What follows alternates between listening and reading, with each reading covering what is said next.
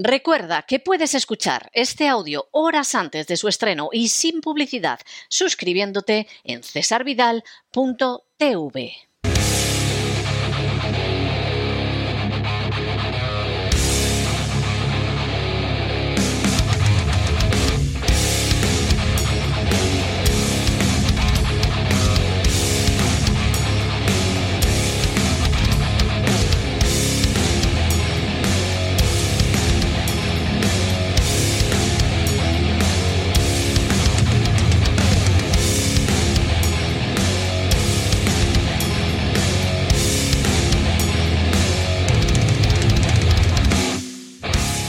Buscando el Cao con César Vidal y Gustavo Vidal.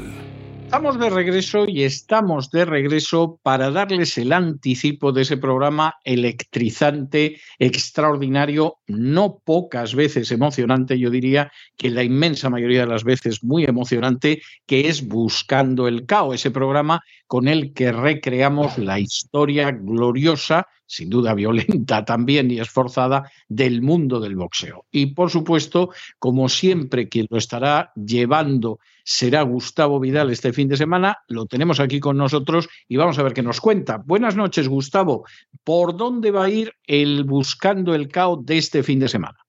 Pues muy buenas noches. Nos vamos a ir a Louisville, Kentucky, no porque haya ningún derby, sino porque allí un 17 de enero de 1942 nacería un chico llamado Cassius Marcellus Clay Jr., originalmente, luego tornaría su nombre a Muhammad Ali, y durante esta semana ha cumplido, entre comillas, 81 años. Digo que ha cumplido porque ya no los puede cumplir, porque falleció, pero como es un inmortal, un inmortal del ring, podemos decir que ha cumplido 81 años.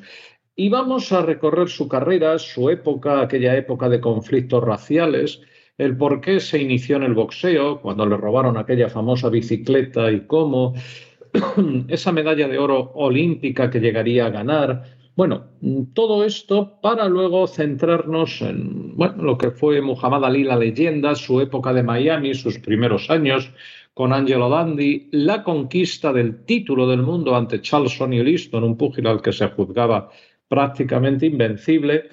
Hablaremos después de su inhabilitación, esa pertenencia a los musulmanes negros, esa amistad con Malcolm X que, bueno, que, le supuso yo creo que tantas cosas malas para él y para el boxeo, su vuelta, su reconquista del título del mundo ante George Foreman en Kinshasa cuando nadie se lo esperaba, veremos también fragmentos de esa pelea, y finalmente la que debió de ser su última pelea, ante Joe Smoking Fraser en Manila, lo que se llamó la experiencia más próxima a la muerte. Yo creo que así le daremos un buen 81 cumpleaños. Pues me parece una idea perfecta, me parece que va a ser un programa, pero bien bonito, como por otro lado sucede con todos los programas de Buscando el Cao. Un abrazo muy fuerte, Gustavo, y hasta este fin de semana.